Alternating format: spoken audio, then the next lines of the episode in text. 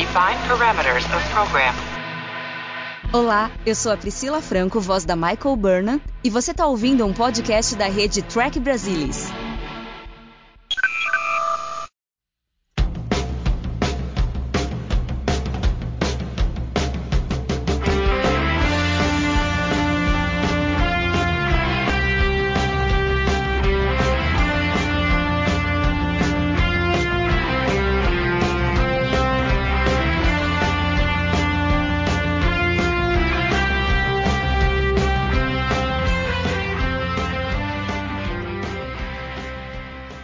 Sejam bem-vindos ao Balde do Odo, o podcast da rede do Trek Brasilis para falar sobre a melhor série de Jornada nas Estrelas, Deep Space Nine. E hoje nós estamos encerrando um ciclo com o final da primeira temporada. Nós vamos falar sobre o 19 episódio, In the Hands of the Prophets. E para conversar comigo hoje, eu tenho aqui Fernando Odo Rodrigues. Olá, Fernando. Voltei para os amigos que eu fiz. Luiz Morn Castanheira. Olá, Castanha. Boa noite, crianças. Caminhe nas mãos dos profetas. E Alexandre Bortolucci. Oi, Ale. Olá a todos, um prazer estar aqui com vocês novamente. Eu queria dizer que, apesar da gente estar gravando em abril, vocês vão estar escutando este podcast exatamente um dia depois do meu aniversário. Então, obrigada, Castanha, por me desejar andar com os profetas. Bom, In the Hands of the Prophets, a gente tem a direção do David Livingston, que dispensa apresentações. Nós já tivemos ele em alguns episódios nessa temporada, e ele foi escrito pelo Robert Williott Wolf, que também dispensa apresentações. Em esse episódio, assim, é como um fechamento da temporada, várias coisas que a gente teve uh, no emissário estão retornando agora, e é interessante a gente ver o que, que aconteceu do primeiro episódio até aqui com relação a diversos assuntos, e acho que o principal aí é o papel da federação dentro de Bajor, né? De como o Bajor se encontra, o que, que o Cisco conseguiu fazer até esse momento, embora a gente não tivesse muitos episódios ao longo da temporada tratando especificamente disso, a gente foi tendo alguns insights, né, ao longo da temporada. E agora nesse aqui a gente mais ou menos vê todo o esforço do Cisco e que ele, né, tem um receio de que talvez uh, tudo tenha sido em vão. Ô Fer, como que você sentiu isso daí? Você acha que poderia ter tido mais coisas sobre a influência da federação sobre a reconstrução de Bajor? Tá certo o Cisco ter esse receio de que ele fez a sensação dele é de ter feito um monte de coisa, mas não ter valido para nada, principalmente com a chegada da Vedek Win na estação e todo o embrólio que ela arranja? Ou você acha que no fim, apesar disso, foi positivo no final? É a Vedek Win, a Vedek Win, que causou tudo isso na estação ao longo de sete temporadas, tá lá no último episódio, né? A vilã que a gente ama odiar, que o do a gente ainda admira, né, sob certos aspectos. Kaiwin a gente odeia simplesmente, que ela faz a sua estreia retumbante. Eu acho que eu não sei se fiz uma pergunta muito complexa. Deixa eu colocar da seguinte forma. Eu acho que não. Sim, o, Cir o Cisco até se questiona em algum momento, mas lá no final do episódio, quando ele vira pra Vedek e fala que ela cometeu o primeiro erro dela, o discurso que ele faz é justamente: olha tudo que a gente fez nos últimos sete meses. Todo mundo que tá te ouvindo aqui agora sabe disso. O que eu falaria sobre esse episódio é que eu acho ele fantástico. Eu tava reassistindo agora de pouco antes da gente gravar e quando terminou a única coisa que eu pensei foi o que eu faço agora. Vou assistir mais um e já fui pra segunda temporada. Eu acho que é um episódio que tem a cara de Deep Space Nine, que vai ser o tom no começo da segunda temporada. Eu faço duas críticas só a esse episódio. Primeiro é, é muito extremamente conveniente no começo do episódio que a Kai Wynn chegue na escola justamente quando a Keiko tá falando sobre o wormhole, né? Ela podia estar tá falando de literatura, podia estar tá falando de matemática, não, tinha que ser ela tá falando do wormhole. Esse é um defeito para mim no mas, episódio. Mas você lembra que ela falou assim: "Ah, como a gente viu na aula passada e será que nenhuma das crianças comentaram em casa sobre o que eles estavam vendo e aí um dos pais comenta com alguém dos Vedex e aí isso acaba chegando na Win? Será que ela já não tinha um ouvido ali dentro? Não, porque como a gente vê ao longo do episódio, a, a trama tinha começado antes de iniciar o problema com a escola. Tudo os preparativos e tudo mais já estavam acontecendo antes da Vedek chegar na estação e tudo mais. Eu acho um furinho no episódio, ou um furinho não, vai um comodismo para fazer a história andar. E o outro ponto que eu acho que para mim não faz tanto sentido é a Kira. Meu, eu odeio a Kira nesse episódio até o final. O episódio inteiro a Kira é uma idiota. A Kira é uma idiota comparado com o que a gente viu sobre a Kira antes. A gente nunca viu a religião ser tão forte para Kira. Religião, tá? A ponto dela ser extremista e acreditar na Kaiwin depois de estar tá sete meses trabalhando com o Cisco. Assim, para mim, eu não engulo isso eu me emociono e eu acho muito legal. Eu acho que o episódio funciona nesse sentido no final, quando ela percebe qual é a da Kai Win. Mas é um desserviço com a personagem. Não vou comentar isso agora, mas falarei depois porque o discurso é grande com relação a isso, porque eu refleti bastante, né? Quando a Kira solta isso de que ela apoia a opinião da Win de que é preciso ensinar as crianças na escola, tal, sobre a religião bajoriana, mas é muito grande. Eu primeiro vou deixar o Castanha e o Ale falarem, depois eu volto nesse assunto. Castanha, você quer dar suas primeiras impressões sobre o episódio e de repente falar alguma coisa aí sobre essa questão do Cisco? Tem mais alguma coisa para complementar além do que o Odo falou com relação a esse desenvolvimento da relação de Bajor com a Federação? Se realmente ele foi, assim, digamos, vitorioso no final e se todo o esforço que ele tem feito se pagou ou ainda não? É,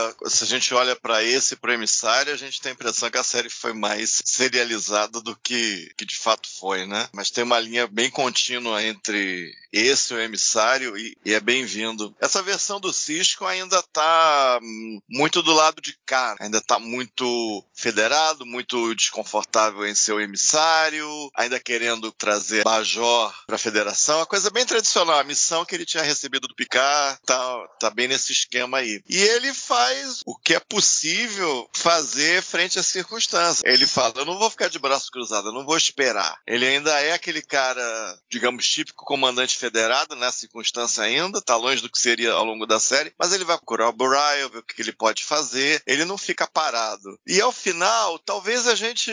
O discurso é bom, mas é, eu acredito que tenha muita gente ali que realmente viu, ele é, trabalhou com ele, trabalhou com os oficiais federados e viu que eles são legais e tal. Não não tem nada a ver com o que a Vedek Queen está tentando vender ali. Mas talvez a gente devesse ter visto mais desses outros oficiais federados que nós vimos pouco. A Kira meio que faz a função de microcosmo para a maioria deles. A que a gente acabou vendo, uma oficial bajoriana, acabou sendo a fanática que a Vedek Queen conseguiu radicalizar para fazer o que ela queria. Sobre a coisa da escola, eu imagino que o plano da Vedek Queen talvez exista desde a mostra da Kaiopaka, talvez até de antes, e ela foi meio que arquitetando o plano, sabendo que era inevitável que numa escola se falasse naqueles termos.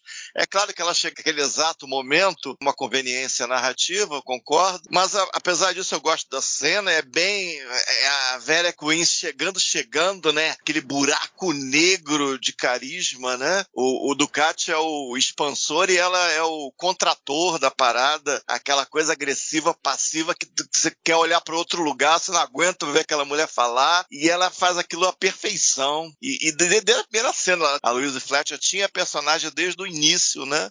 E não é essa, e ela chegou, é, é o que é. E voltando. Chegou chegando, eu... né, Castanha? Chegou, chegou chegando. chegando. A, a Vera Queen chegou chegando nesses termos que eu mencionei. Eu acho bom, acho a trama legal, com um ou outro detalhe que eu posso mencionar. Tematicamente muito bom, fecha bem a temporada. No fundo, é uma coisa mais discreta, mais low-key e, e, funciona muito bem. E, e é interessante porque fala com o emissário, fala com as coisas que vão vir, aí deixa a eleição no ar esse Borion é aliado, a Vera Queen é uma inimiga, ou uma adversária ao menos. Interessante, então deixa as coisas por, que virão e retoma coisas vistas no emissário. Perguntas óbvias, né? Como é que é a parte religiosa além da Caiopaca vê o Cisco? Perguntas assim, bem, já deveriam ter sido respondidas antes, são retomadas aqui. Várias coisas interessantes acontecendo. É um fim de temporada bastante legal e bem de S9. Eu acho que esse, assim, uma coisa que eu devia ter falado antes, que foi uma das primeiras coisas que eu sobre esse episódio, que me lembrou até do Babel. Como esse episódio tá atual, né? Sobre essa questão Sim. da religião tentar ser imposta no que é ensinado numa escola, que deveria ser uma coisa à parte. Eu acho que você já tinha aí na sua lista para falar, Mari, mas só lembrando, porque o Castanho mencionou, me veio isso na cabeça agora, é muito atual isso quando eu, falei tematicamente, eu eh, deixei meio implícito no falar sobre o tema atual da religião, daqui tratar os profetas da maneira bem científica, né? Ainda tem ali uma visão bem federada da coisa toda, científica da coisa toda. Visão federada não muda até o final da série, o Cisco muda. E eu achei bastante interessante. É, Ale, e você, quais foram as suas impressões iniciais do episódio? Você acha também assim, como Odo, você compartilha da opinião de que o episódio traz coisas muito atuais que a gente tem visto na nossa sociedade? Acho que sim, concordo. A discussão do episódio assim, majoritariamente é, é a discussão do criacionismo versus o evolucionismo, né? E a história foi meio que baseada no julgamento de Scopes, né? Ou o julgamento do macaco, que aconteceu lá no Tennessee 1925, né? Um professor lá, chamado John Thomas Scopes, ele, enfim, Tennessee é um estado conservador, né? Sulista lá nos Estados Unidos, e era proibido abordar assuntos científicos, vamos dizer assim, né? Com esse grau de minúcias, vamos dizer assim. Mas, enfim, a história desse episódio foi um pouco baseada nesse julgamento, né? O Robert Hewitt Wolf, depois ele acabou confessando, né? Pegou ali, em passão, a ideia, né? Desse julgamento. E também tem um filme, né? Que, que conta a história desse julgamento. Me chamou Vento, Será Tua Herança, de 1960. Filme com Gene Kelly com o Spencer Tracy. Mas enfim, é, eu acho que é uma discussão muito atual, até porque a gente passou por isso recentemente, né? É, na pandemia, enfim, a discussão de se vacinar ou não, né? Eu acho que teve muito a ver com isso. Alguns aí colocando em dúvida ou em discussão o papel da ciência versus, né, vamos dizer assim, uma vertente mais é, religiosa mesmo, né? Então é muito atual. Além disso, a gente não pode se esquecer que em algumas regiões do, do próprio Estados Unidos ainda existe essa discussão, né? Em algumas regiões, em alguns estados conservadores lá ainda existe essa discussão, onde o evolucionismo ele não pode ser ensinado nas escolas ainda, né? Por mais absurdo que isso possa parecer, nós estamos no século 21, mas ainda temos esses, vamos dizer assim, esses percalços a transpassar. Eu acho muito interessante, principalmente o discurso que o Cisco ele faz pro Jake, né? Quando eles estão conversando ali no escritório do Cisco, né? Ensinando ali que não deve haver excesso, né? O radicalismo para nenhum dos dois extremos, né? Enfim, para nenhum lado. Que existe espaço, né? Para diversas formas de pensar, enfim. How could anyone be so stupid? It's easy to look back seven centuries and judge what was right and wrong. But the same thing's happening now with all this stuff about the celestial temple and the wormhole. It's done. No, it's not. You've got to realize something, Jake. For over 50 years, the one thing that allowed the Bajorans to survive the Cardassian occupation was their faith. The prophets were their only source of hope and courage. But there were no prophets. They were just aliens that you found in the wormhole. To those aliens, the future is no more difficult to see than the past. Why shouldn't they be considered prophets? Are you serious? My point is, it's a matter of interpretation. It may not be what you believe, but that doesn't make it wrong. If you start to think that way, you'll be acting just like Vedic Win, only from the other side. We can't afford to think that way, Jake. We'd lose everything we've worked for here. Isso é muito atual, né? E tem tudo a ver lá com o Dick lá do Gene Roddenberry, né? Daqui a infinitas combinações e infinitas diversidades, né? Então, acho que sim, acho que é um tema muito bacana. O, esse episódio envelheceu super bem e permanece muito atual. É, eu gosto muito desse episódio. Enfim, é, tem uns probleminhas, né? Depois a gente pode conversar. É, mas vale a pena a gente citar também que foi as primeiras aparições, tanto da Vedek Win quanto do Vedek Burrell, né? Do Philip Anglin, né? Que era o ator que fez o Vedek Burrell, e da Vedek Win, a Louise Fletcher, né? Como o Castanha já comentou. E é importante frisar que a Louise Fletcher, né? Ela foi vencedora do Oscar e do Globo de Ouro em 1976 pelo filme Um Estranho no Ninho, né? Com Jack Nicholson, do, do Milos Forman. E ela foi a primeira atriz a atuar em Star Trek tinha já ganho Oscar. Depois a gente ia ter lá a Whoopi Goldberg, né? Mas a Whoopi Goldberg, ela fez alguns episódios antes de ganhar o Oscar em 91, né? Na nova geração. Então a, a primeira atriz que de fato já entrou em jornada com o Oscar nas costas é a Louise Fletcher. E depois o Christopher Plummer veio a ganhar também. O Christopher Plummer fez lá o Capitão Klingon lá no filme é, Terra Desconhecida lá, o Star Trek 6, né? Então assim, a gente tava falando aí da Louise Fletcher, cara, ela simplesmente é uma vencedora do Oscar e do Globo de Ouro, né? Ela chegou chegando porque ela é quem ela é. O papel dela lá no Estranho no Ninho, né? Que foi a enfermeira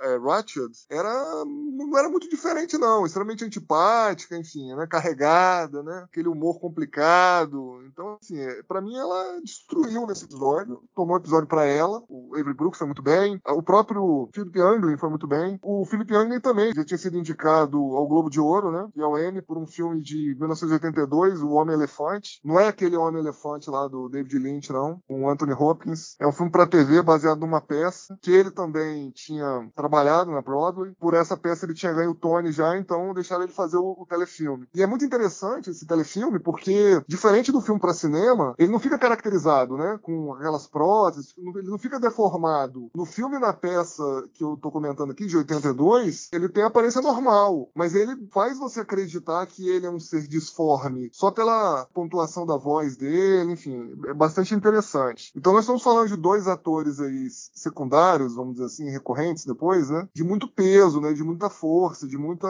capacidade de atuação. Então acho que esse episódio também é um vencedor por causa disso, né? Você coloca aí é, um elenco que já era bom, né? Os atores do Deep Space Nine eram bons. Aí você coloca os recorrentes é, melhores ainda, então o nível sobe muito de atuação, né? Acho muito interessante a gente considerar que esse episódio é bom também por causa disso. Não só por causa da temática dele, mas porque o trabalho que foi feito ali pelos atores, principalmente. Depois a gente pode falar um pouco mais sobre a direção, mas pelos atores, principalmente, foram muito bons, né? Com o material que o Robert Hewitt Wolfe entregou. Vamos lá, tem várias coisinhas pra gente pescar aqui do que vocês foram falando, pra gente se aprofundar um pouco mais, mas vamos começar com esse último assunto que o Alexandre trouxe com relação ao Barrel. Na época que vocês assistiram, vocês sentiram que ele meio que nasceu morto? Porque depois que a gente assiste toda a saga dele, a gente percebe e fica muito claro que ele tinha data de validade, porque ele era muito parecido com o estilo da Caiopaka. Ele era o cara que seria o amigo da federação, e aí, obviamente, que ele sendo o Kai, por exemplo, a Veda Queen ficando à margem da questão política, da interação com a federação, principalmente com o Cisco, você não teria a oportunidade de histórias com conflito. E realmente, né, o Aira diz lá na frente, depois que eles acabam matando o Barrel, que eles passaram um ano conversando sobre como que eles iam fazer para ele se tornar Kai e tudo mais. E de repente ele falou assim: pô, mas a gente não quer que o Barrel seja Kai. Ele é amigo, né? A gente sabe que ele não vai causar problema para a federação. E a Win é, se mostrou um personagem muito mais interessante do que o próprio Barrel. Sem contar a questão da relação dele com a Kira e tal, mas acho que isso a gente pode deixar para falar conforme for aparecendo nos próximos episódios. Eu não achei ele natimorto. Até porque nem os escritores, os produtores acharam ele natimorto. Tanto que ele virou o Kai. Não, ele não vira Kai. Não. No The Collaborator, ele acaba tendo que declinar e sai da eleição. Ah, tudo bem. E aí a Win é quem se torna Kai mesmo. E ele aparece Mas- mais um pouquinho e já é chutado do seriado. Mas eu acho, nesse episódio, vamos pensar no In the Hands of the Prophets.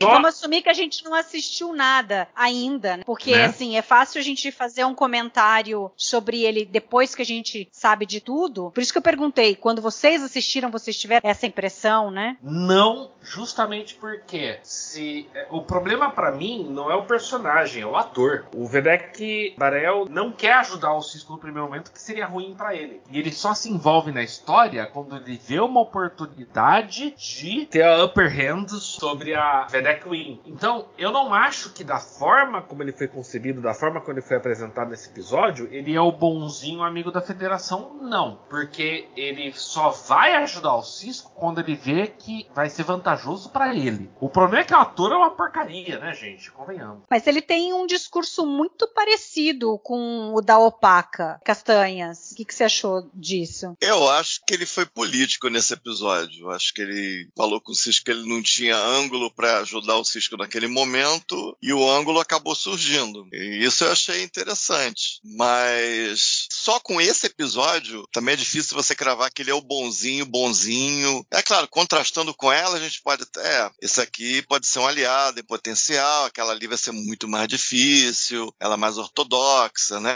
Tipo, ele é colocado como um progressista, ambos religiosos, sem enganações quanto a isso, ambos religiosos, mas um mais progressista e a outra mais ortodoxa. Só por esse episódio, talvez você não pudesse cravar, é, é, não poderia haver conflito nenhum tendo esse cara como Kai, mas aí o que, que vai fazer com a Vera Queen? Como é que eu poderia usá-la ainda? Como é que seriam as histórias, né? Tá com a Louise Fletcher, também você não vai querer se livrar dela, né? Você vai querer manter. Mas olhando a série como um todo, que a Mariana falou, fica claro. Chegou uma hora que fala, ah, esse cara aqui é muito amigo, as histórias não vão fluir, é mais interessante que a outra seja Kai, e aí acabou que ele foi ficando sem função e chegou na hora de. Ah, tem um cara que. Vamos matar quem? Ah, o Boraya. Matou o Boraya. E acho que eles não tiveram muito arrependimento, não. Acho que não. É basicamente isso, aquela coisa. Só com esse, talvez. É difícil, mas não fica tão claro. Mas quando você vê a série como um todo, fica muito claro. Sobre a atualidade da história, assim, a gente pode fazer um paralelo também, não só com a questão religiosa, mas com a questão política. Toda a conversa deles no início, por exemplo, lá no escritório do Cisco com a Keiko, e depois a Kira se junta para conversar com eles, que o Cisco fala sobre a filosofia, sobre ele achar que todas as filosofias devem ser aceitas, né? E é interessante que a Keiko é, traz de um lado e a Kira fala exatamente que a gente vem falando, né, aquela coisa da escola sem partido, tal, que, né, fala assim, ah, não, a gente não quer que as nossas crianças sejam ensinadas ideologias políticas tal, mas é você não ensinar também é uma ideologia, né? Então é interessante que a Kira fala isso e exatamente isso é ultra atual é, que a gente tem, tem, ouvido, quem tem criança na, na escola, né, nessa idade mais jovem, está passando por isso. And maybe we need two schools on the station. One for the Bajorn children and another for the Federation. If we start separating Bajorn and Federation interests. A lot of Bajorn and Federation interests are separate, Commander. I've been telling you that all along. Nobody's saying that there can't be spiritual teaching on the station, Major. But can't it be in addition to what's taught in Mrs. O'Brien's classroom? But if she's teaching a fundamentally different philosophy. I'm not teaching any philosophy. What I'm trying to teach is pure science. Some might say pure science taught without a spiritual context is a philosophy, Mrs. O'Brien. My philosophy is that there is room for all philosophies on this station. Now, how do you suggest that we deal with this? Aí, sobre a escola, o Fer já comentou essa questão de que ele achou assim. Foi muito oportuno né? a Win chegar isso, exatamente isso. no momento em que é, a Keiko está ensinando sobre o buraco de minhoca, né? Assim, é, oportuno é, claro, senão a história não seria contada, mas eu acho que tem uma coisa que acaba sendo mais oportuna do que isso daí. Isso daí eu acho que até posso dizer, ah, pô, a Win tem planejado tudo. Ela tá sempre ali à frente, fazendo as coisas coisas. Eu acho que é de se esperar que ela tenha meio que ficado de butuca ali esperando isso acontecer. O Aquino foi morto no dia anterior da chegada dela, quer dizer, quando o Akeiko já tinha ensinado alguma coisa sobre o buraco de minhoca. Então, quer dizer, ela já estava construindo isso daí, como acho que o Castanha falou, né? Desde a época, talvez que a Caiopaka tenha morrido, ela se mostrou uma pessoa extremamente inteligente, ela quer ter o poder, ela quer impor as suas convicções, né? Ela é fundamentalista. Então, eu acho que seria bem dela ela chegar nesse momento. Olha só, eu trabalho numa escola em Duque de Caxias, que é a escola mais conhecida da rede e tal, e reza a lenda que se a gente espirrar de mau jeito na sala dos professores lá, a Secretaria de Educação ouve. Então, eu não vou dizer que já aconteceu a cena exatamente como a Win chegando na hora exata da que falar o um negócio lá. Mas eu posso dizer para vocês que é verídico, que já ó, tem um professor fazendo ou falando isso assim, assim, assim, e, e uma supervisora entrou numa sala e pegou basicamente aquele professor fazendo ou falando aquilo ali, entendeu? Não foi a letra do negócio, mas basicamente ela pegou, entendeu? Então, é, para mim não é nada assim de extraordinário. É claro que é uma economia do roteiro, né? Uma conveniência para economizar, para ter aquele teaser chamativo e tal, né? Introduzir a Queen, mas da minha experiência de vida não é uma coisa tão absurda assim, não. Que realmente tem pessoas ardilosas que quando querem pegar com a boca na botija, no caso, ela queria muito mais. Eu tô falando, a supervisora era só isso. Era uma politicagem rasteira, mas ela queria pegar. E basicamente pegou, entendeu? Assim, desses termos que o episódio mostrou literalmente, entendeu? Então é, eu lembrei, agora vocês estão falando, é, mas eu já vi acontecer, realmente eu já vi acontecer. Foi esquisito mesmo. Que eu achei que eu acho que serviu muito mais ao roteiro para poder a história funcionar foi a intransigência da Keiko. Porque assim, a Win é intransigente porque ela precisa que dê errado pro Barrel ir pra estação. Agora, a Keiko ser ela intransigente. Ela precisa excitar o gado dizer... dela. Ela precisou excitar é. o gado dela. O gado dela foi lá fazer o tema Isso. atual logo. Ela precisou excitar o gado dela pro gado dela ir pra estação. Entendeu? Ela tinha uhum. esse interesse também. E a Keiko foi aquele professor seguro, tá fazendo certo. Eu tô ensinando ciência também. A, a Mari agora tá usando o argumento. É filosofia.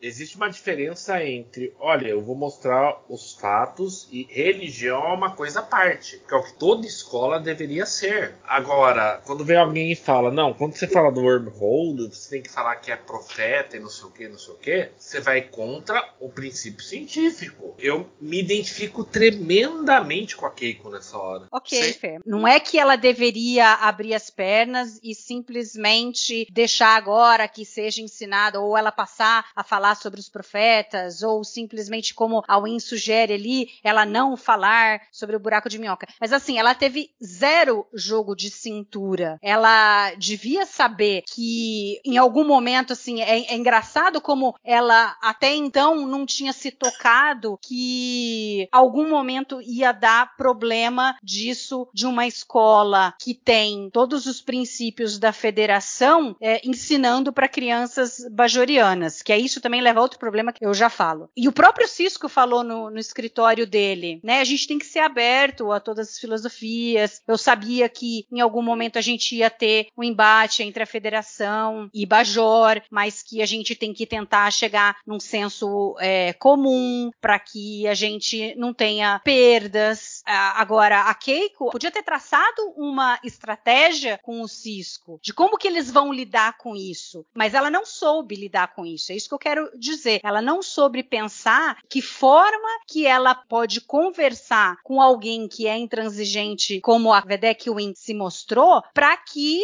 ela não tivesse problema. Porque a partir do momento ah, que ela foi de encontro com a Win, ela perdeu. Ela perdeu totalmente. Porque daí ela teve um discurso que a Win exatamente queria. E aí ela pegou todas as crianças e falou assim: olha, eu não sou a intransigente, eu estou tentando chegar num senso comum. Ela é que não quer acordar em nada, entendeu? Então, nesse sentido, eu acho que foi assim: é pro roteiro funcionar. Porque se a Keiko tivesse sido flexível, ela teria acabado com a estratégia da Win. Ela teria derrubado a Win ali naquele momento e não teria mais episódio. Eu acho que a Keiko tá dentro do personagem dela, né? A Keiko sempre teve essa personalidade meio passivo-agressiva, vamos dizer assim, né? É só você ver como ela trata o O'Brien, como é o tipo de relação que ela tem com o O'Brien, né? O, o, o, tipo de discussão que eles têm, né? Ela já é meio intransigente, né? Como eu disse, meio passivo-agressiva. Narrativa. Então, tá totalmente dentro do personagem. E eu acho que a Vedek Win sabia disso, né? Sabia que a Keiko era meio complicada, porque já tinha dado treta quando eles chegaram na estação, né? E a estação toda tava sabendo que o casal tava com problemas. E é fácil identificar uma pessoa assim, né? Vamos dizer assim, com a personalidade dessa forma. E aí eu acho que também faz parte do plano, entendeu? Ela simplesmente tocou a bola pra, pra Keiko chutar. E a Keiko chutou, né? E aí, não acho que seja conveniência de roteiro, não. Eu achei foi, assim, inteligente, inclusive. Bem pensado, mostrando como a Vedek Queen é ardilosa mesmo, entendeu? Manipuladora, como ela consegue mexer com as circunstâncias, né, a favor dela. Você falou aí, eu concordo, tem a ver com a caracterização das duas, é, então eu acho que é correto. E agora, pensando no que você falou aí, dá a impressão no estilo In que ela conhecia a Keiko e ela conhecia o O'Brien. Ela fala de um jeito nojento quando fala: Ah, você que é a senhora O'Brien, você que é o senhor O'Brien.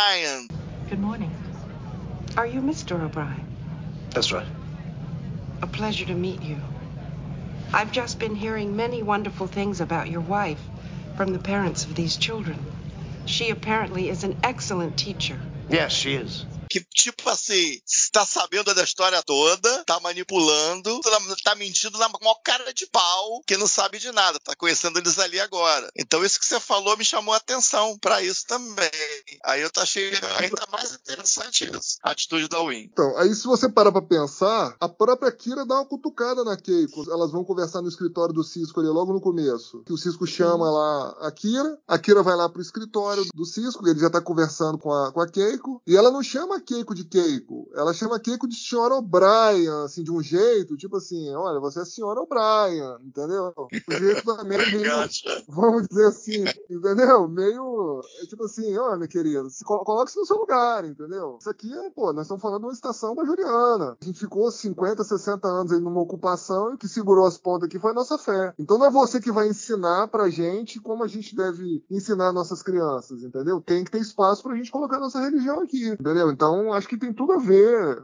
As reações estão bem, é, vamos dizer assim, estão bem genuínas, né? É, para mim, essa parte foi muito bem escrita, foi muito bem concatenada. No primeiro momento, quando ela fala para a Win, quando a Win chega na escola e a Win fala: Não, mas é, você não vai ensinar sobre os profetas, ela fala assim: Não, esse não é o meu papel. E até então, ela tá corretíssima, realmente. E para mim, aí vem o grande problema que tem: é que essa escola sempre foi esquisita, porque é muito estranho a gente pensar que numa estação bajoriana, cheio de criança bajoriana, pô, você não tem um professor que podia vir de Bajor para dar aula para eles? Você não tem uma escola que vai ali ensinar sobre a religião bajoriana? Pô, você tem o templo ali, você tem o Vedek ali, entendeu? Então é, é muito esquisito. Ficou, é, essa parte é um pouco rasa. Porque, ok, a gente pode pensar, ah, o cara quando é diplomata e mora fora, pessoal que vai trabalhar em empresas fora, fora. Então, os filhos, em geral, eles estudam em escolas internacionais, porque daí o cara, sei lá, tá na Alemanha, não vai aprender alemão, porque ele vai ficar lá por um ano. Então, ele vai numa escola americana ou numa escola francesa, porque daí os filhos aprendem uma língua. Aí daí o cara vai para a China, o cara não vai aprender chinês, ele vai continuar indo lá na escola americana. Então, assim, essa escola seria assim, mas é muito esquisito você ter a escola ali na estação e até então não ter sido nada disso, entendeu? Então, eu acho que o problema vem de antes. Acho que o Ale aí trouxe coisas importantes, mas eu ainda continuo achando que, assim, do lado da Win, ela foi muito astuta, pesquisou sobre eles mesmo, tudo, mas eu acho que a Keiko, ela pode até já ter mostrado alguma coisa assim na relação dela com o O'Brien, mas eu acho que foi ali pro roteiro funcionar essa falta de jogo de cintura dela. Assim, como professor, eu acho que a posição da Kiko foi correta. Eu acho que foi correta o tempo todo. Eu acho que, quanto a isso, eu acho que tá legal. Eu acho que a Winnie, ela, além de religiosa, talvez ela seja até mais política do que religiosa, né? Ela quer poder. Então ela manipulou a situação. Exatamente. É tá, tá, olha só. Então, o, o, talvez o que a Mari falou de jogo de cintura fosse tipo, ó, por que, que vocês não abrem uma escola dominical aqui? Por que, que vocês não dão um ensino religioso para quem é, quiser seguir a fé dos profetas? Ou, ou algo assim. Ela falou ela falou isso no começo do episódio. Ela falou: "Não é meu papel falar de religião, esse é o seu papel". Ela falou isso no começo do episódio. Eu- não, eu acho que ela poderia ter falado isso ou enfatizado isso naquela cena que teve enfrentamento, tal, mas a escola é a escola. Eu acho que não tem como ela, né? Porque aí ela mesma, é, no texto, ela fala: ah, e se pintasse um outro assunto, assunto X, assunto Y, da Queen, ela fala: ah, quando chegarmos lá, ou seja, quando chegar a cada ponto, eu vou encher o saco, né? Isso é complicado. Talvez jogo de cintura, no máximo, fosse aquela coisa da escola dominical, imagino. Porque eu acho que a escola, escola, escola é isso aí, né? Mas voltando um pouco, coisa da escola é um problema de construção de mundo da série. É uma coisa meio uma gambiarra. Então talvez tenha sido mal pensado na época. Aí a gente fica meio sem saber o que pensar. Que parece uma gambiarra, né? Porque meio que uma coisa pra Keiko ter uma função, né? Já que o O'Brien não vai descasar, ele tem família, tem que levar o O'Brien, tem que levar a esposa e a filha. Então ela tem que fazer alguma coisa. Ela não vai ficar lá, não sei, fazendo nada. Então a, função dela foi, em princípio, pelo menos, depois ela foi desaparecendo da série. É, foi ser professora. Então isso talvez tenha sido mal pensado também. Talvez a escola poderia ter sido melhor trabalhada antes e tornar essa interação do episódio mais redondo, mais cristalino e tal. Porque se você parar pra pensar, é o único grande episódio da escola. A única que a escola é realmente usada. Então eu vejo assim, eu acho que, que a Kiko respondeu dentro da caracterização que a gente espera dela, parecida com a da Vera Queen, inclusive, essa coisa passiva-agressiva e tal. Parece um pouco, então, essas coisas meio tendem a se repelir, tendem a dar um conflito total. Eu acho que tá certo. E no máximo, um jogo de cintura, tipo, sugerir, falar com o Cisco, sugerir que o monge lá, ou, ou mesmo o Vedek pudesse dar catecismo lá no templo em outro espaço. Não sei, tentar fazer coisa de política, que nem todo professor vai ter essa habilidade também, né? Ela É, tá ali então. mais como um professor, né? Então, agora Acho você chegou nesse ponto, isso. Castanha. Exatamente. A gente tem que pensar duas coisas. Primeiro, a federação, que é laica, aliás, é sem religião. A gente conversou até sobre isso, acho que no episódio zero, da visão do Gene Roddenberry, que ele não queria que nenhum federado tivesse religião nenhuma. E aí, aqui em Deep Space Nine, é, quando você traz Bajor, que é extremamente religioso, você tem um choque. Então, a Keiko estava ali inserindo é uma escola que é muito diferente do que você espera de Bajor. Então, ela já tinha que esperar que você poderia ter algum problema com relação a isso. Também concordo, não acho que ela tinha que abrir as pernas e simplesmente deixar de ensinar as coisas, mas ela tinha que ter tido um jogo de cintura para de alguma forma conversar com os pais e chegar em algum acordo ali que ela não deixasse de ensinar o que ela acha que ela tem que ensinar, mas ao mesmo tempo, essas crianças que até então tinham zero de ensinamento da religião e da cultura bajoriana, ser ensinada por eles. Ela podia fazer um compromisso, olha, então vamos fazer o seguinte, algumas horas, algumas aulas, um dia, dois dias, sei lá, o que quer que seja. Vamos ver aí, tem professor de Bajor para vir aqui? Tem um Vedek que pode vir aqui ensinar? Então, ela fala assim, eu continuo ensinando isso daqui, porque olha só, Bajor agora está aspirando entrar na federação. A federação gostaria que Bajor entrasse na federação. É importante que Bajor tenha a oportunidade de ter todo esse conhecimento que a federação tem, ok? Agora, isso não significa que ele tem que deixar de ter religião. O jogo de cintura aí é o que o Cisco fez. Aliás, o que a própria Keiko fez com o Ron. Ela fez isso com o Ron para convencer o Nog de ir pra escola, gente. Foi a mesma coisa. Ela falou assim: não, olha só, ele vai poder estudar aqui, aprender qual é a cabeça da federação para ele poder usar na vida dele. Então, é isso que faltou. Por que, que ela não falou ali o que ela falou para Win, que ela não queria ensinar a religião bajoriana pelo fato dela não ser bajoriana? Ela poderia correr o risco de estar tá passando ensinamentos que não era o correto. Ela poderia estar tá ensinando sobre a cultura, sobre coisas de uma uma visão diferente, mas que ela acha, não, realmente seria bacana eles terem, é necessário eles terem também essa educação. Então, assim, se ela faz isso ali, ela meio que quebra a Win. Pode ser que a Win, ainda porque a Win tem toda uma retórica e aquele discurso, ela é eloquente, ela é persuasiva, só que ia começar a morrer o discurso dela, porque daí os pais iam perceber que a Keiko estava tentando acertar a coisa. Ela não ia deixar de ensinar o que ela estava ensinando, mas as crianças não iam deixar de ter um ensinamento religioso sobre Bajor e etc. Entendeu? E aí os próprios pais que iam começar, pô, mas por que, que agora ela tá falando que a Keiko é intransigente? Eu tô vendo que a Keiko não é intransigente, entendeu? Por isso que eu digo que isso serviu ao roteiro para que o plano da Win desse certo. Tem algumas outras coisas menores no episódio que são engraçadinhas. O Brian e Keiko. A gente não teve muito do Quark para ter as piadinhas engraçadas, mas a gente tem o palito de Junja, né? Então, pois é, como eu disse, né?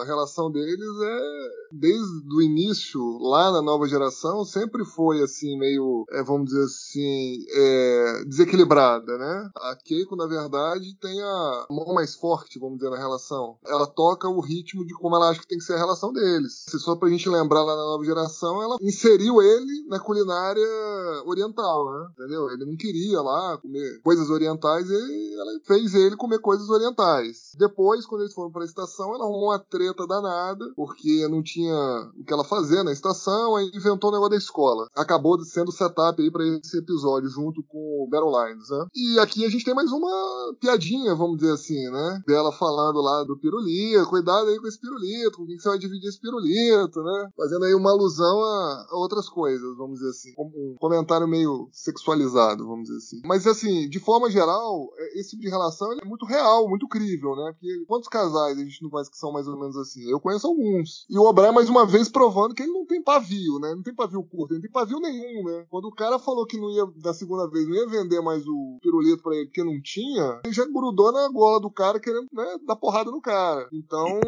realmente, as frustrações que ele tem na relação dele, ele acaba querendo descontar ali no cara, né? Literalmente. E o O'Brien também tem um negócio legal nesse episódio, que é o momento quem nunca, né? Ele. Eu sabia que.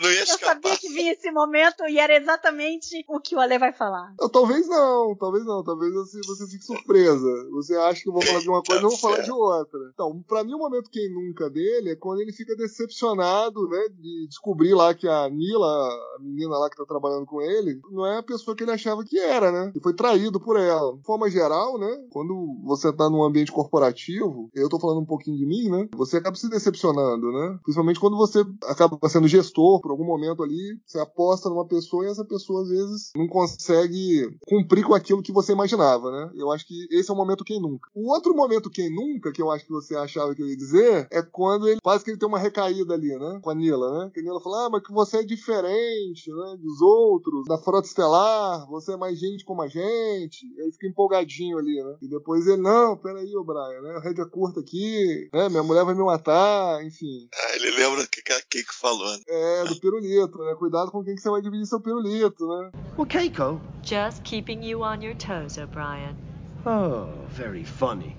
Be careful who you share your jumja with. Então, eu acho que assim, esses momentos da Keiko com o O'Brien são bem incríveis, são bem genuínos. É, eu gosto muito do, do O'Brien. O O'Brien é um homem comum, né? Ele é literalmente gente como a gente mesmo, né? Como a própria Nila fala no episódio. E eu acho que essas trocas aí do casal são bem interessantes. Eu, eu gosto muito. Castanha, esse episódio, ele é muito forte em três personagens, né? É a Win, o Cisco e a Kira. Embora a Kira não participe tanto na realidade, né? Mas ela tem várias questões ali que a gente pode levantar do personagem dela sobre a filosofia dela, a ideologia dela, né? Sobre o que ela pensa, sobre como o Bajor deve se posicionar, a questão de você ter o ensinamento religioso, da importância dos profetas. E aí a gente tem também ela no final, que para mim é a cena mais bonita do episódio, quando o Cisco chega e ela diz que não tá ok, né? Que ela não tá bem e que ela não tá bem faz muito tempo, que ela não tem noção do quanto tempo faz que ela não tá bem. You okay? Okay. I've forgotten okay. I haven't seen okay in what seems like years. And I was just sitting here thinking, Last year at this time, I was fighting the Cardassians in some nameless swamp. If you'd stopped by and told me that just one year later they'd be gone, I'd be wearing this uniform, up here in charge of protecting some wormhole. Protecting your celestial temple. I envied Vedic Wynn because she was a true believer. I wanted my faith to be as strong as hers. Maybe it is. Commander, I heard what you said to Vedic Wynn at the school. I just wanted you to know. You were right, what you said about the Bajorans. At least about me. I don't think that you're the devil. Maybe we have made some progress after all. E eu acho que isso engloba bem tudo o que a gente viu dela durante essa temporada. Quem ela era lá no começo, que ela tinha acabado de deixar a célula terrorista do Chakar para de repente ter que trabalhar com a Federação. Como que você viu É, a Kira é- nesse episódio? É que tem partes dela que ainda estão, digamos assim, em movimento, né? No Duet a gente viu ela mudando, evoluindo sobre partes dessa, mas assim, a coisa da religião que a gente vai começar a ver agora, o quanto ela respeita os Vedeks, a forma como ela pega a mão do Vedek Barai quando ele vai pra estação, dá pra perceber, considera uma pessoa maior do que a vida de certa maneira, ela queria ter a fé na cabeça dela potente como a da Vera Queen, mas no fundo a série vai mostrar que a Kira tem uma fé muito maior do que a da Vera Queen depois cai o In, né? Tem uma ironia dramática aí. E a gente pode até estranhar que quando ela tá do lado da Keiko, as coisas que ela tá falando são de uma pessoa, sei lá, grosseira, pouco sofisticada. Mas pra ela, que passou a vida toda de pântano em pântano, nunca visitou nenhuma academia, ela aprendeu o que deu pra aprender, deram o uniforme pra ela e disseram que ela era o primeiro oficial da estação, que o Ducati tocava antigamente. Ela tá querendo resolver um problema. Ah, bota duas escolas aí. Saiu de menos, tem que eleger um Kai aí. Parece que o Borai é legal. Supondo na cabeça dela, né? Resolve logo aí, isso não é problema. Isso resolve aí, isso não é, não é o grande problema pra gente. Então você percebe que ela não é federada. Um ano antes ela tava brigando com o cara sendo um pântano. E sem nunca imaginar que eles iam sair dali. Ela não tinha essa noção que eles iam sair de alguma forma. E ela estaria numa posição de poder de ajudar a reconstruir a nação dela, o planeta dela. Então é, tem que ser diferente. Já pensou uma coisa tudo. Lembrou daquela outra série dos caras que se no quadrante Delta? No último ato do piloto, vai pro crédito, volta pro crédito, todo mundo uma tripulação só, mesmo uniforme e tal. Você não vai acreditar naquilo nunca. Vai sete anos, você nunca vai acreditar naquilo. Entendeu? Então esse tipo de cuidado você percebe que tem. Às vezes você não lembra as etapas, quando você revê a série, você vê que algum cuidado nesse sentido. É claro que teve bola fora, a escola é uma bola fora. Mas você vê que tem alguns cuidados com alguns personagens, talvez não todos, mas o dela com certeza, nessas duas primeiras temporadas, com certeza, muito cuidado. Você vê, ah, não, mas ela não vai falar como uma federada. Ela vai falar como uma pessoa que lutou desde os 12 anos, ou sei lá, teve a educação que pôde ter, aprendeu o que ela pôde aprender, viveu de perrengue para perrengue, sem saber como é que ia ser o dia seguinte, e, e foi, né? Então é coerente aquele tipo de coisa. E no final é mais coerente, né? Eu acho que quando ela tá parada ali, ela tá pensando, aquela, aquele enquadramento ali é bonito pra caramba, dá pra fazer um quadro, né? Aquilo em HD deve ficar bonitão, porque o uniforme tem a ver com os lábios dela, fica bonito pra caramba. Aí o Cisco chega, é muito legal, né? Ela tem uma presença cênica muito legal, além, além da beleza. Ela é muito legal mesmo. Bacana que você chegou exatamente onde eu queria chegar, porque quando eu revi o episódio, primeiro uns dias atrás, eu não lembrava dela falar que a Win tinha o apoio dela. Falei, porra, mas que esquisito isso, né? E fiquei pensando, pensando, pensando, ontem o dia inteiro, e aí eu comecei a delinear algumas coisas aqui, e que tem umas que você falou aí. A gente tem que pensar que ela tinha quatro anos quando ela perdeu a mãe, a mãe foi virar uma mulher de conforto lá pro Ducati na estação, mas para ela o que o pai contou foi que a mãe morreu. Quer dizer, com quatro anos ela perde a mãe. É, eles moram num campo de desabrigados, porque você imagina que com 60 anos de ocupação cardassiana, você tem um monte de gente aí que deve ter sido desalojada, você deve ter um crescimento populacional, mas você não teve moradias sendo feitas, o pessoal deve ter sido tirado das suas casas para que os cardassianos minerassem locais e tal. E ali a gente pode imaginar que ela teve ali alguma escolaridade, talvez, algum VEDEC, ensinando as crianças que moravam nesses campos de desabrigados tal. Mas aí com 12 anos ela entra para resistência. E a gente tem que pensar que para você ser da resistência, você tem que ser mais radical. Para você pegar nas armas e sair aí tentando matar os cardassianos que invadiram o seu planeta, ir para clandestinidade, não dá para pensar que você não vá ser radical. Então, quer dizer, desde os 12 anos que ela começa a ter essa cabeça, e embora a célula de resistência do Chakar não fosse tida como uma das mais radicais, tinha outras que eram mais radicais, eu imagino que ali foi nutrido um ódio aos cardassianos, aos estrangeiros. Então eu acho que ela acreditar no discurso da Win na pré-chegada na estação,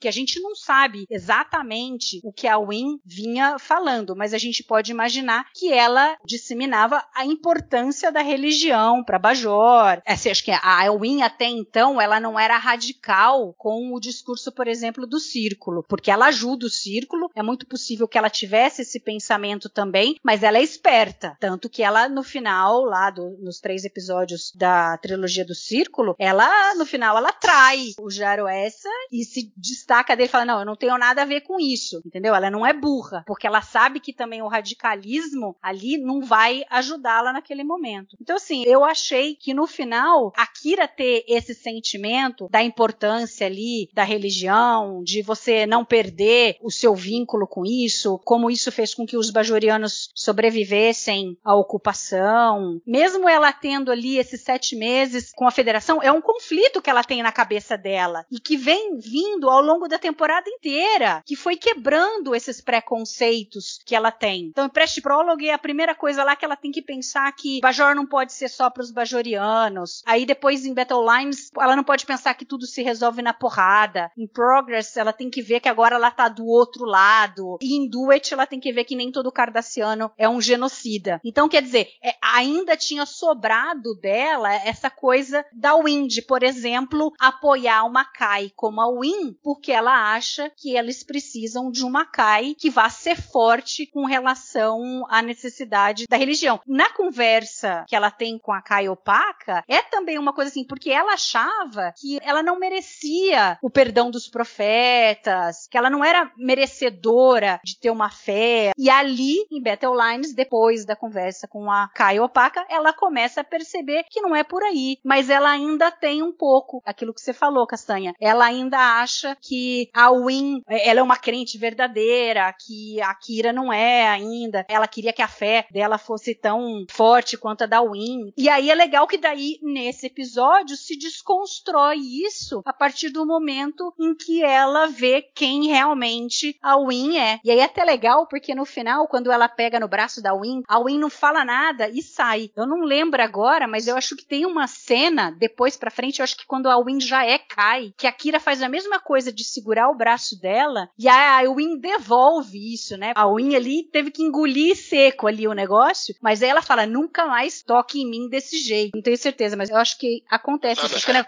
acho que não é coisa da minha cabeça, não, né? Não, sim. Não sei se é no Rapture. Não eu, sei acho o que que é- acha. eu imaginei que fosse até antes. Mas enfim, é interessante isso daí. Mas assim, aí eu fiquei em paz com essa questão do episódio, que a princípio me pareceu muito estranho ela achar que o discurso da Win é ok. Mas eu acho que levantando todas essas coisas e todo o histórico da temporada e como vem desconstruindo cada paradigma que ela tinha e que nas coisas que ela acreditava, eu acho que faz sentido e é legal esse ter sido a última coisa a cair. Eu só acho o seguinte: se a gente só analisar esta temporada, os 19 episódios, ignorar todas as informações sobre o background da Kira que vieram das outras temporadas, se a gente só pensar essa temporada e ver o que estava sendo construído entre ela e o Cisco, tudo que a Kira faz nesse episódio, exceto o final, não faz sentido.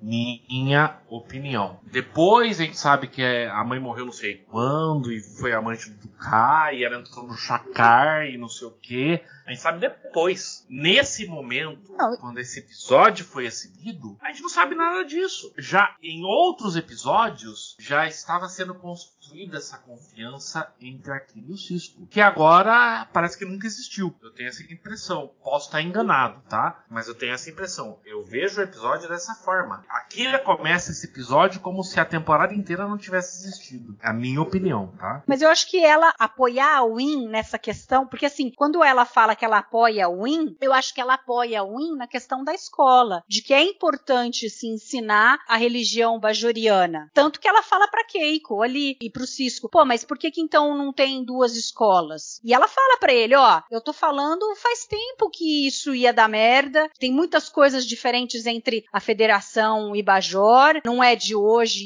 isso. Agora, esse negócio, ok, a gente não sabia que com 4 anos ela perdeu a mãe, mas a gente já sabia que com 12 anos ela entrou na resistência. Então, dali pra frente vale tudo. Se você entra na resistência, você precisa ser uma pessoa mais radical, você vai ter um pensamento mais de que, pô, ela lutou pra libertar Bajor, ela sabe o quanto a religião foi importante pra que Bajor ficasse unido. Por que que ela não ia achar ok o discurso da Win? Pré-estação. Ela fala isso pré-estação, porque a partir do momento que a Win chega e começa a mostrar quem realmente ela é, ela percebe que tem alguma coisa errada. E ela fala pro Cisco no final lá que ela não acha que ele é um, um demônio. Ela já vinha dando essas indicações de várias coisas da importância da federação, de que o Cisco é um amigo, várias vezes ela falou isso tal, mas eu acho que não invalida ela querer que Bajor continue forte com sua religião. Castanha, Lê, vocês querem comentar alguma coisa mais a respeito sobre isso? Acho que o ponto que você abordou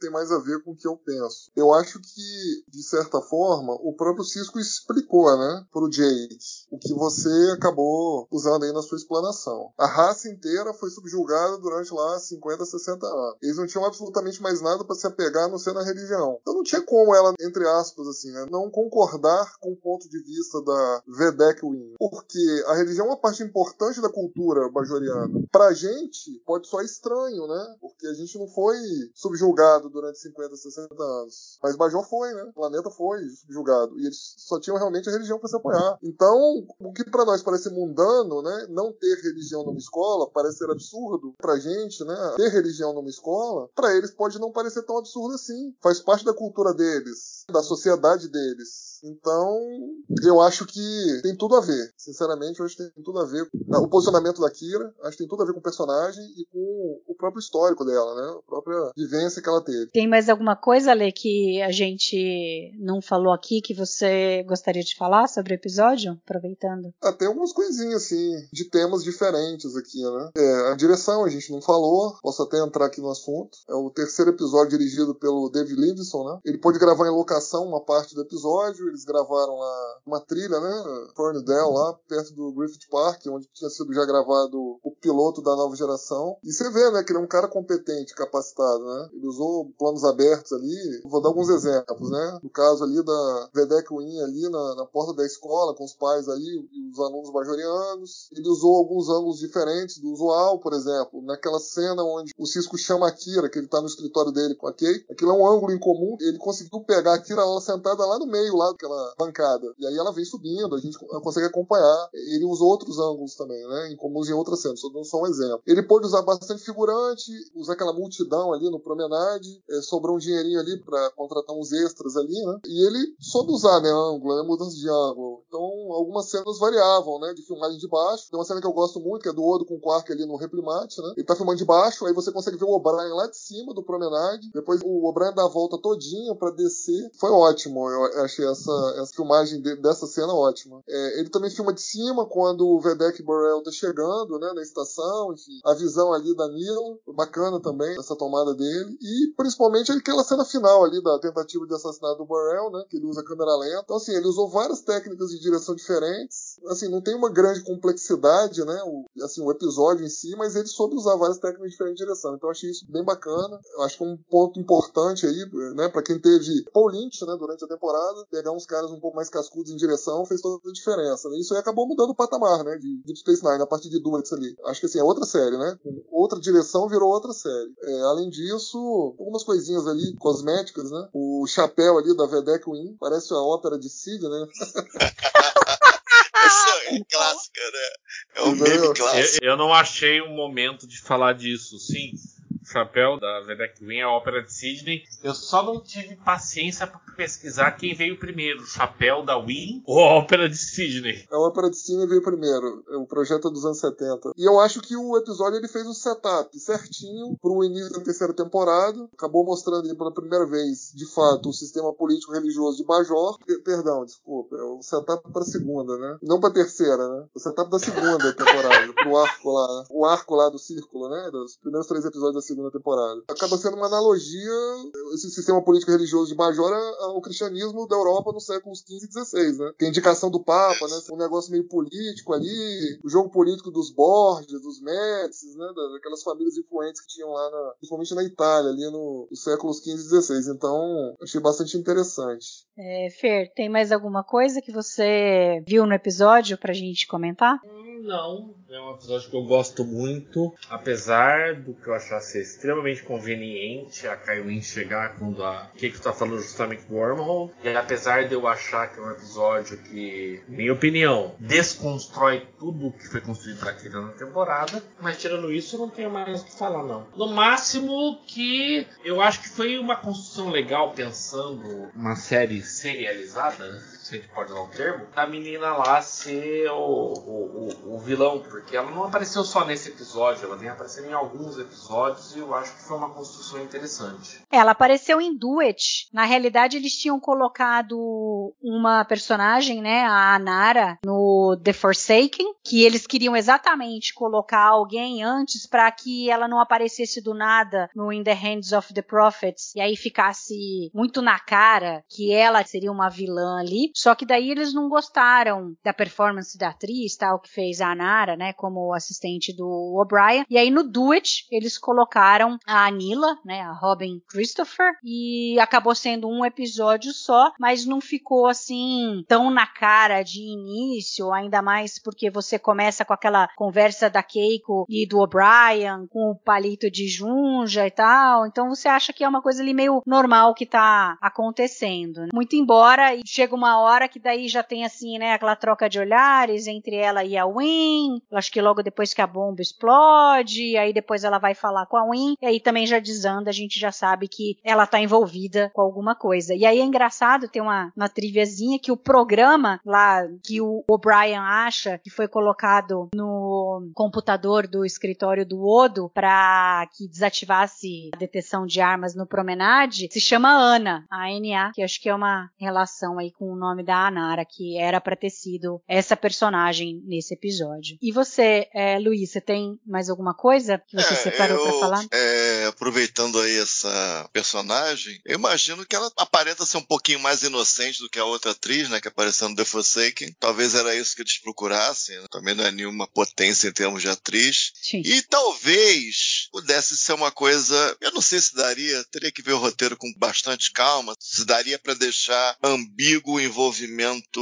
dela e da Kai, deixar menos óbvio, pelo menos. Eu não sei se isso Uhum. aí poderia ser melhor, com mais ambiguidade, ou pelo menos resolver de uma maneira talvez menos óbvia, porque eles fazem questão de sublinhar, talvez bastasse aquele beatzinho depois da explosão que uma tá olhando pra outra e Uhum. tal, tipo, ó, tamo junto, meu, né? Mas poderia, acho que isso é uma coisa que, que depõe um pouco pro episódio, né? Eu imagino, poderia ser melhor. E eu, eu gosto muito da direção do David Livingston, é, essa técnica dele, de, dele espaçar as pessoas e pro foco, tira o foco, aí prepara a cena do cara ir pra marcação, aí pegar a pessoa que tá no fundo da nova marcação, isso ele faz várias vezes. Ele meio que começou a fazer parte do vocabulário dele. Pra quem não sabe, é a minha cena favorita de jornada dirigida por ele, né? A última cena da Dice Cast. que ele usa técnicas similares e eu acho que ele arrebentou nesse episódio. Eu acho que faz, faz uma diferença absurda mesmo. Tem várias tomadas interessantes. O Alexandre elencou várias. Tem outras tantas. Por exemplo, a cena final, que eu chamei de quadro da Kira. O, o Cisco chega lá do elevador com maior calma, entendeu? O negócio respira e tal. Eu acho muito legal, muito bem dirigido. Vai ser um favorito ao longo da série, com certeza. E acho que foi um bom final de temporada e usou várias coisas desenvolvidas. Eu, eu acho que até a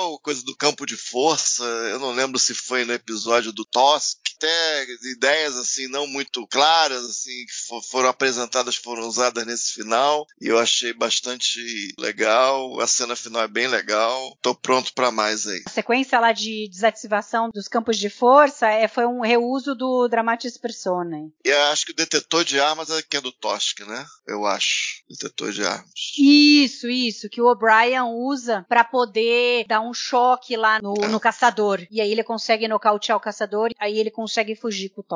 É, se fosse pensar mais, talvez a Nila poderia ter entrado até antes, tentado do lado dela, talvez, como é que ela se radicalizou, mas aí fica na imaginação. Eles queriam pelo menos alguém familiar, né? Para você sentir alguém próximo, poder ser radicalizado assim, sem as pessoas uhum. notarem, sem as pessoas perceberem. Mas bem não, legal. E aí, não, e aí é legal que faz o link com o que o Alexandre falou da decepção, né? Do momento quem nunca dele, da decepção Sim. do O'Brien de ter ali uma assistente que ele achava, pô, essa daqui tá se esforçando, é super inteligente e tal, e de repente ela dá uma dessa e ele perde assistente. É. Então é legal porque daí não fica do nada, né? Fica uma coisa Exatamente. meio sem sentido. E aí é interessante, embora aquela cena dela com a Win no templo talvez realmente não fosse necessário, mas é outra coisa super atual que você tem da Win falando para ela. É aquela discussão dos fundamentalistas, né? Quer dizer, eles empurram as pessoas pessoas para serem homens bombas e tudo, mas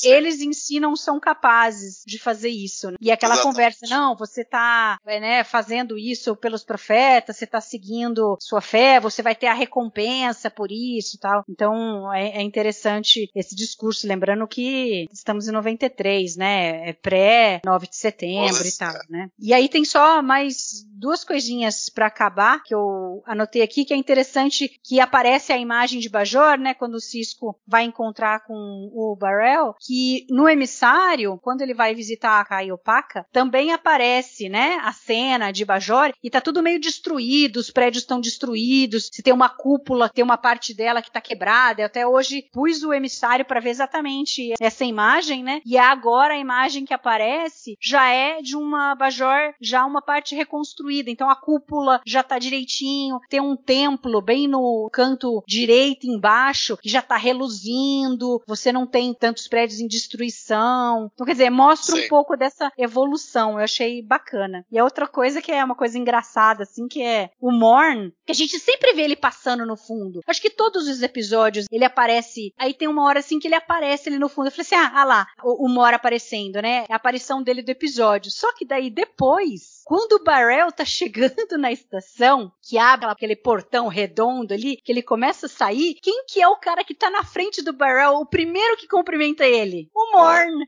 Lógico.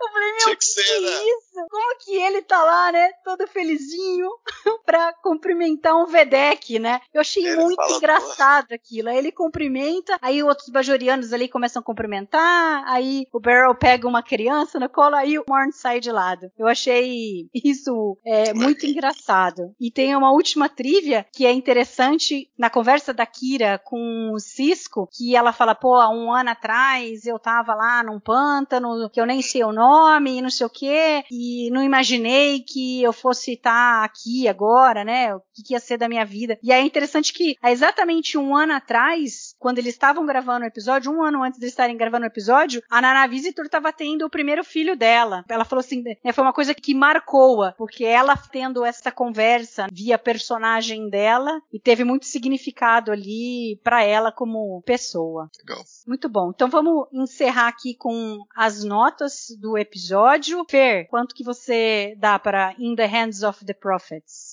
Excelente final de temporada, sem cliffhanger, aquela falhinha no começo e a falha com o desenvolvimento da Kira, nota 3,5. Você, Alexandre? Eu gostei do episódio, algumas coisas me incomodaram um pouco, a gente acabou nem comentando, mas eu achei que aquelas tecnobaboseiras das pistas deixadas para incriminar Nila, né, tornando aquele, aquela montagem do quebra-cabeça um pouco desinteressante, acho que afetou um pouco o ritmo do episódio. E uma coisa que me incomodou bastante foi que a gente sabe, a Kira sabe que a Vedek Win, é, ela é a culpada, né? E ela não enfrenta nenhum tipo de repercussão. Ou é tentativa de homicídio, né? De um colega. Pô, não rolou nem uma conversinha ali na delegacia do Oda, nem que seja pra falar, olha, a gente não tem prova, mas tem uma filmagem sua, entendeu? Entrando lá no templo com a menina. Para mim faltou a repercussão aí dessa envolvimento dela, tá? Acho que a capacidade forense lá no século 24 com certeza conseguiria alguma coisa circunstancial contra ela, né? Por mais que ela seja ardilosa. Então acho que essas duas coisas aí me fazem dar nota 3 pro episódio. E isso até reforça o que o Castanha falou, né? De que a cena da Nila com a Win não deveria ter existido, dela lá no templo, ela se encontrando. Porque daí realmente você deixou uma pista para trás, fica meio não crível, como que você falou, né? Deles poderem ter alguma prova disso, né? Alguma filmagem. Mas enfim. Não, não, teve repercussão, né? Como é, eu disse. É.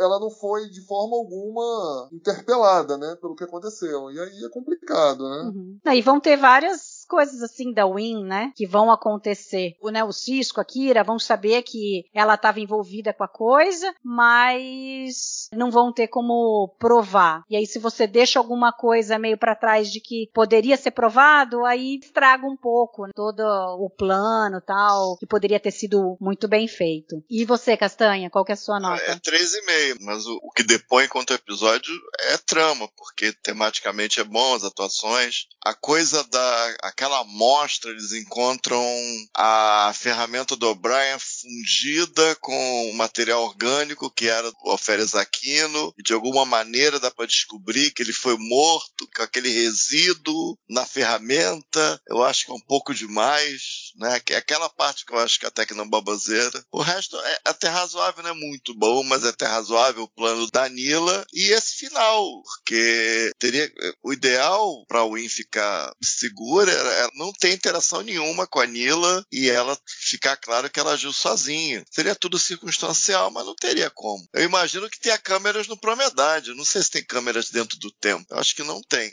mas de qualquer templo, maneira, a cena em termos de trama não deveria existir. É legal, conta aquela história da radicalização, daquela coisa de você tá caminhando nos braços dos profetas, entendeu? Eles estão te pedindo isso. Vai lá que eu não vou. É legal essa história, mas em termos de trama, realmente enfraquece e fica assim, pô, mas pô, tá óbvio que ela estava envolvida. Pô, é só investigar um pouquinho mais isso aí, né? Então eu acho que os, pontos negativos têm mais a ver com a trama e, e, e o particular envolvimento da, da velha Queen, ela não ter consequências. É, você pode jogar joga contra o episódio, mas tematicamente eu acho muito forte. Eu acho que tematicamente envelheceu muito bem, talvez envelheceu bem até demais, infelizmente. E foi bem legal reassisti-lo aí. E vamos ter os próximos agora. É, eu a, a princípio eu ia dar três, mas ontem e hoje, revendo o episódio, eu acho que ele realmente faz um fechamento muito interessante da primeira temporada. Várias coisas que remetem ao emissário, é o arco aí das questões de Bajor, da Kira, do Cisco com relação a tentar trazer Bajor para a federação. Então ele, na realidade, subiu no meu conceito. Eu vou dar 3,5. E aí vai ser muito interessante que a gente vai falar mais sobre isso é, quando a gente fizer o episódio seguinte sobre o fechamento da temporada como um todo e como as coisas evoluíram. Então queria agradecer vocês pela presença aqui, pelo bate-papo. Gostaria de agradecer o pessoal que está em casa escutando o balde do Odo. A gente fica por aqui, daqui 15 dias a gente volta.